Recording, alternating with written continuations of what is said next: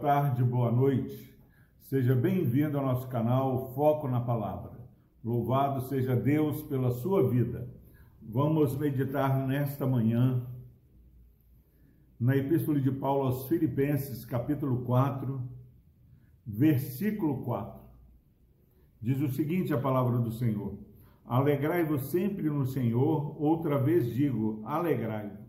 Nós pregamos ontem à noite na primeira igreja presbiteriana nesse texto. Se você quiser assistir a mensagem completa, é só ir no canal da igreja. Mas eu quero deixar uma reflexão breve aqui nesse versículo 4. Esse verbo aqui é uma ordem para que continuemos nos alegrando no Senhor. Nós alegramos quando arrumamos emprego, quando somos promovidos, quando recuperamos a saúde, quando coisas boas acontecem.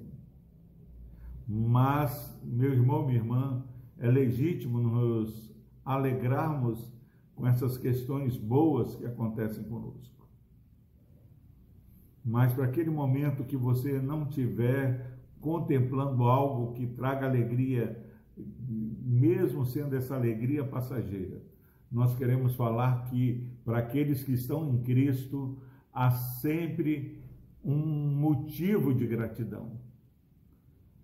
Você pode se alegrar no Senhor porque você foi salvo em Cristo Jesus, porque Ele te deu uma nova vida, porque Ele te fez herdeiro com Cristo, Ele veio habitar no nosso coração, o Espírito Santo habita em nós, nós temos um guarda que não dorme, não dormita.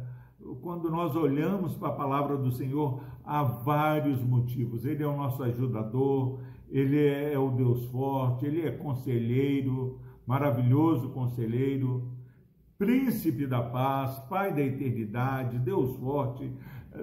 Alegre-se no Senhor, se você está começando esse dia triste, volte seu olhar para Jesus e você vai ter condições de continuar se alegrando. Agora, deixando bem claro, o crente em Cristo ele é marcado por uma vida com contentamento, uma vida onde a alegria é perene, porque sempre há o que nos alegrarmos no Senhor mas não significa que você, sendo crente em Cristo, não pode chorar, não vai chorar. É mentira se alguém fala que não chora. Jesus chorou, eu choro, eu choro até pregando. Então não tenha vergonha de chorar, porque Jesus vê as nossas lágrimas, ele ouve as nossas orações. Agora não podemos, é isso que eu gostaria que no nome de Jesus você tomasse um propósito de não ser marcado por aquela pessoa triste. No passado, a pessoa se alegre era considerado até pecado, parecia que quando a pessoa é, é, estava em Cristo, ele não poderia se alegrar. Mas a palavra é muito clara que nós devemos nos alegrar. Agora, a fonte da nossa alegria não é a mesma fonte daqueles que não conhecem a Deus. Porque a alegria daqueles que não conhecem a Deus é a alegria de coisas que são passageiras, fazem parte da bênção de Deus, mas da graça comum. Porque não se engane, Deus, Ele é Senhor de toda a terra.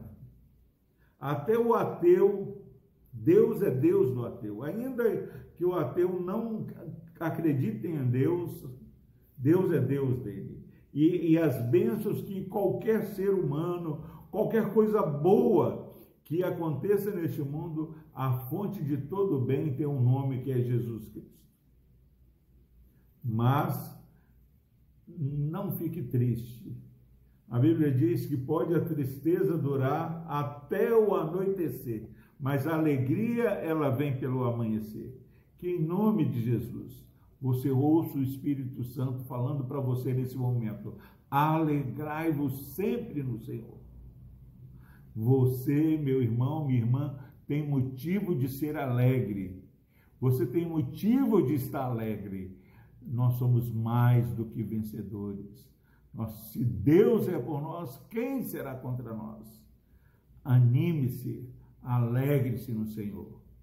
Vamos orar. Deus amado, obrigado, Pai, porque vivemos dias onde a tristeza tem batido em nosso coração, mas a tua palavra vem nos ordenar, nos ensinar, nos orientar, ó Deus, a nos alegrarmos no Senhor. Nunca foi tão inegociável, ó Pai, como crentes em Jesus, colocarmos a nossa esperança e alegria no Senhor. Por Cristo Jesus, ó Deus, que teu Santo Espírito, ó Pai, que nos ensina, que nos convence, ó Deus, possa estar movendo o coração daqueles que estão ouvindo essa mensagem, para ter esse dia com a alegria renovada, ó Pai. E não só esse dia, mas a sua vida marcada por alguém que tem se alegrado e esperado no Senhor. Por Cristo Jesus nós oramos. Amém.